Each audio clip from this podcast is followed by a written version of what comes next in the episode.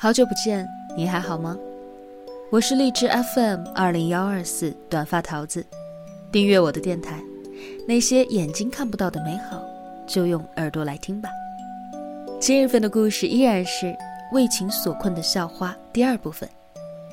文章原标题：真实故事，闺蜜死于婚外情，两年了，我才敢说出看到了什么。作者朱小浅。一个只写真实故事的公众号，在这里，你将看到百态人生。读朱小浅，相信爱。后台回复目录可阅读所有故事。公众号朱小浅。文章较长，分为上中下三个部分。我有点意外，小桃没有留在光鲜热闹的广州。她在那边工作了一段时间，爸妈就喊她回来相亲了。说到底，她还是个传统的女孩，在父母看中的几个男人里，挑了一个，嫁人生子。我问小桃，不后悔那么早就嫁人吗？她说，有什么后悔的？我现在也蛮好的呀。她的老公叫黄志良，开了一家建筑公司，为人又勤劳又本分，能娶到小桃的男人。多少都有点仰视感吧。婚后这么多年，一直是小桃如珍宝。工作的原因，她一年只能在家几个月，可是从来都没有传出过什么乱七八糟的事儿。这些年，买新房、买新车，挣的钱全部都交给小桃管着，亲朋好友无不夸小桃有福气。春节的时候，高中班长组织了聚会。好多人都去参加聚会上，我见到了小桃，瞬间理解了她老公为什么那么爱她。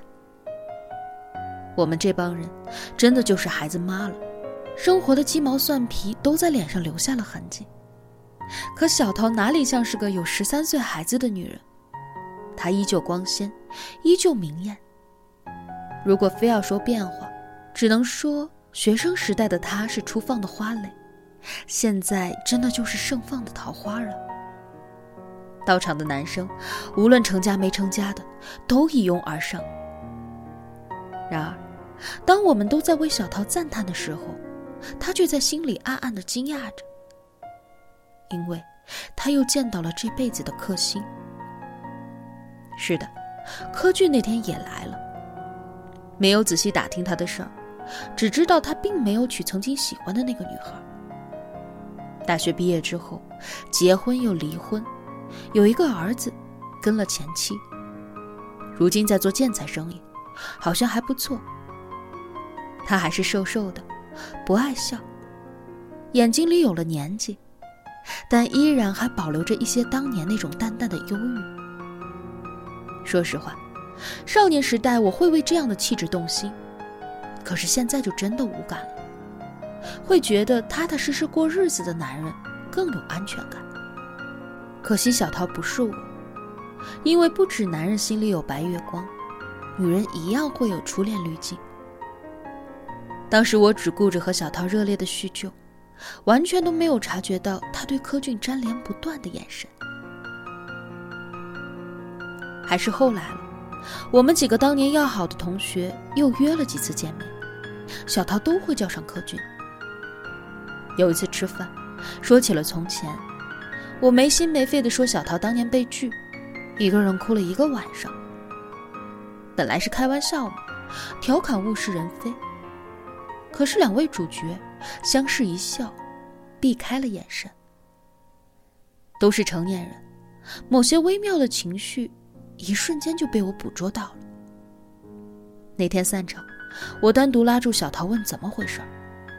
小桃犹豫了一下，说：“我和他在一起了。”我这才知道，第一次聚会那天，柯俊喝醉了，是小桃送他回的家。孤男寡女，干柴烈火，两个人当天就发生了关系。我脱口而出：“你疯了！他离婚了，可你可是有老公儿子呢，你别忘了自己的身份呀，你玩不起的。”小桃咬了咬嘴唇，说：“我的身份就是个女人。”要怎么定义幸福呢？在旁人眼里，小桃就是住在幸福里的人吧。老公专一又能挣钱，儿子听话懂事，学习好，她还手握家里的经济大权，衣食无忧，真正的赢，真正的人生赢家。可是只有小桃自己知道，他的生活就是一潭死水。黄志良常年在外地工作，儿子小的时候还好，占据了他大部分的时间。可如今，儿子上了寄宿学校，留下大片的空白，变成了大把的空虚。第一次觉得，女人不工作，不见得是享受人生的好事儿。与社会脱节，就等于变相的给自己建了个牢笼。等你想走出去的时候，才发现，已经丧失了独立行走的能力。我能理解小桃的寂寞，那么美，却成了躺在井底的宝石。我也能理解小桃对于柯俊的感觉。曾经深爱的男孩，终于回归到了自己的生命里。激动与庆幸，不可阻挡。然而，我更看见了一口巨大的火坑。小桃摇摇欲坠的站在坑边，而不自知。我拼力的劝他收手，我拼力劝他收手。